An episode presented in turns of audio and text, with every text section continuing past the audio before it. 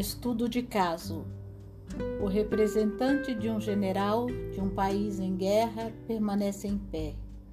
Ele olha seus homens mortos em combate e os cidadãos do campo inimigo também mortos. A angústia se instala em seu olhar. Os ombros estão encurvados. Ele está com os braços apertados contra o peito.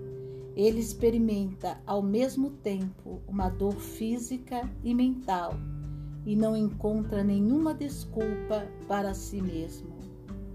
As emoções secundárias são uma fuga. Trata-se principalmente de formas de expressão, como o choro dilacerante ou a lamentação da própria sina. Elas não servem para conduzir uma constelação à sua solução. Estudo de caso. A companheira de um homem faz um aborto sem consultá-lo. O homem lamenta sua sorte sem nenhum pensamento dirigido à companheira nem à criança.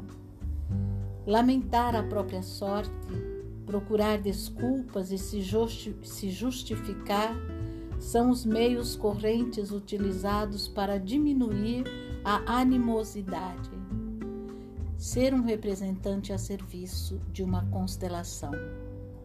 Utilizamos frequentemente a expressão estar a serviço de para falar do papel dos representantes.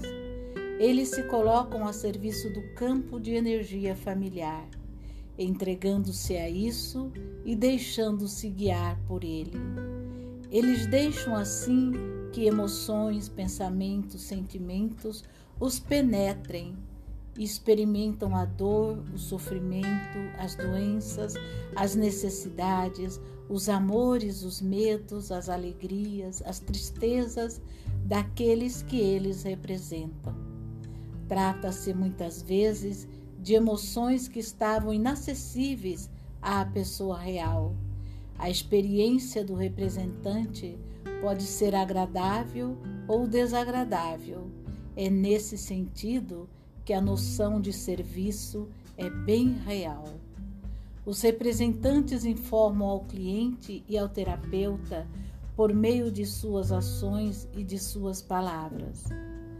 Quando eles são experientes, basta deixá-los se mover pelo campo. O papel de representante é verdadeiramente um papel sagrado. Os benefícios do espectador. O papel do espectador é o de manter e sustentar o campo de energia que uma constelação faz nascer graças à sua atenção. De uma certa maneira, o espectador lucra. Há alguns anos, durante um workshop conduzido por Hellinger, eu não ocupava o lugar nem de cliente nem de representante. Passei três dias numa atmosfera purificante de amor e de respeito profundos, observando as mais intensas tragédias humanas se desenrolando e chegando a uma solução diante de mim e compreendendo o trabalho que fazia a vida humana no plano da alma eu me senti totalmente liberta, completamente purificada em meu próprio campo de energia, embora não tivesse feito outra coisa a não ser observar atentamente. A escolha dos clientes. O privilégio de ser esco escolhido como cliente e de montar a constelação é regulado de diversos modos. Hellinger escolhe frequentemente seus clientes em função do tema de seus workshops.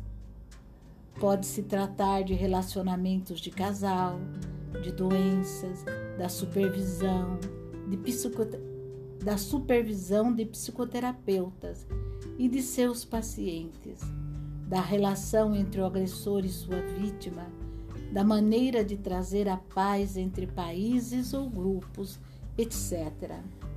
Nos grupos de trabalho de Hellinger, a taxa de inscrição é a mesma para todos. Em outros grupos, os participantes se inscrevem sabendo especificamente que, na falta de tempo, nem todos poderão fazer sua constelação e que correm o risco de ficar entre esses. O inconveniente desse método é a atmosfera de competição que às vezes surge. Um outro modo de seleção de clientes consiste em fazê-los pagar mais. Assim, as pessoas que vêm pelo prazer de servir a constelação como representantes ou simplesmente para observar pagam menos do que as outras. Esse método tem também seus inconvenientes. Para o terapeuta, a base do trabalho em constelações é seguir o campo de energia e se deixar guiar por ele até que ele se manifeste, seja por intermédio da energia individual e de grupo, seja por aquela da constelação. Ora, uma pessoa já está pronta para trabalhar quando sua energia atinge um certo nível. Se o terapeuta só puder trabalhar com aqueles que pagaram mais caro, ele fica com menos liberdade para seguir a energia onde ela se manifesta e de trabalhar com a pessoa que, nesse exato momento, é a que tem mais necessidade disso.